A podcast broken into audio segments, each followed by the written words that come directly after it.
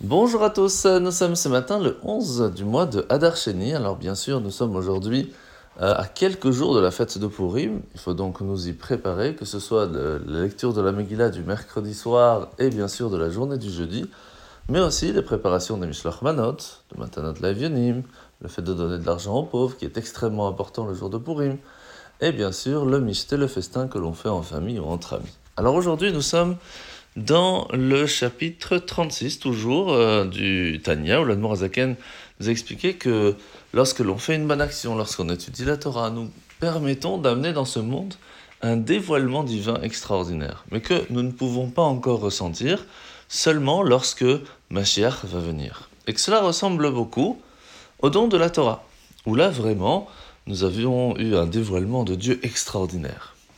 Ce qui est intéressant quand même, c'est que après le don de la Torah, 40 jours à peine après, le peuple juif participe au Vaudor.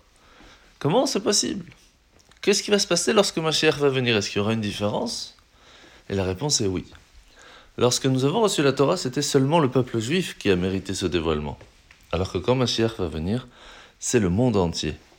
Le monde entier va voir, ressentir, comprendre un petit peu Dieu, comprendre un peu comment le monde fonctionne véritablement, et tout changera toute l'humanité tout entière va changer. Et ça, c'est extraordinaire. Et c'est pour cela que pour pouvoir mériter ce dévoilement, il faut montrer à Hachem qu'on en a envie.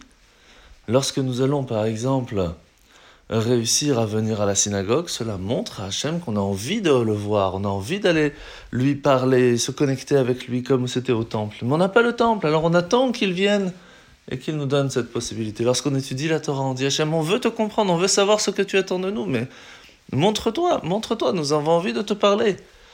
Mais on ne peut pas. C'est trop difficile, tu n'es pas présent de façon dévoilée. Quand on fait les mitzvot, on lui montre qu'on a envie de faire ce qu'il nous demande, mais on lui dit viens avec nous, viens, on le fait ensemble. Et c'est pour cela que faire la Torah et mitzvot rapproche encore plus le fait que Mashiach va venir, Bezrat Hashem, très rapidement. Alors la mitzvah de ce matin, c'est la mitzvah positive numéro 245, le fait que lorsque l'on achète, on vend, on donne. Tout cela, eh bien, on doit le faire selon les lois de la Torah. Pourquoi c'est tellement important? Parce que imaginez que deux personnes arrivent et un il dit mais ça c'est ma maison, ça c'est mon champ, l'autre dit non ça c'est mon champ, ça c'est ma maison. Et pourquoi? Et Moi je l'ai acheté, moi je l'ai reçu en cadeau.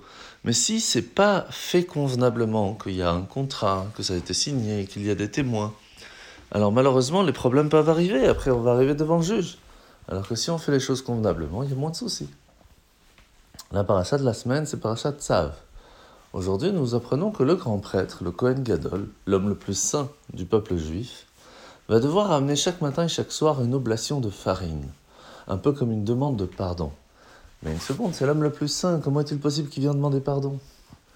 La réponse, elle est qu'on parle ici aussi de cette petite partie en nous qui est appelée aussi le grand prêtre, cette petite âme qui se trouve en nous, qui est sans limite attachée à Dieu, puisque c'est une partie divine lorsque nous nous rappelons, nous rapprochons de cette partie de Dieu qui se trouve en nous, alors il est impossible de trahir Dieu. vous allez me dire, mais on ne le trahit pas, de temps en temps on fait des petites bêtises, c'est pas très grave. Mais en fin de compte, une trahison reste une trahison, petite ou grande. Il n'y a pas de différence entre une petite avéra et une grande. Et c'est pour ça hein, qu'il est important chaque matin et chaque soir de se rapprocher de Dieu, se rapprocher de cette petite partie de grand prêtre qui se trouve en nous. Et alors, les décisions que nous allons prendre seront bien différentes.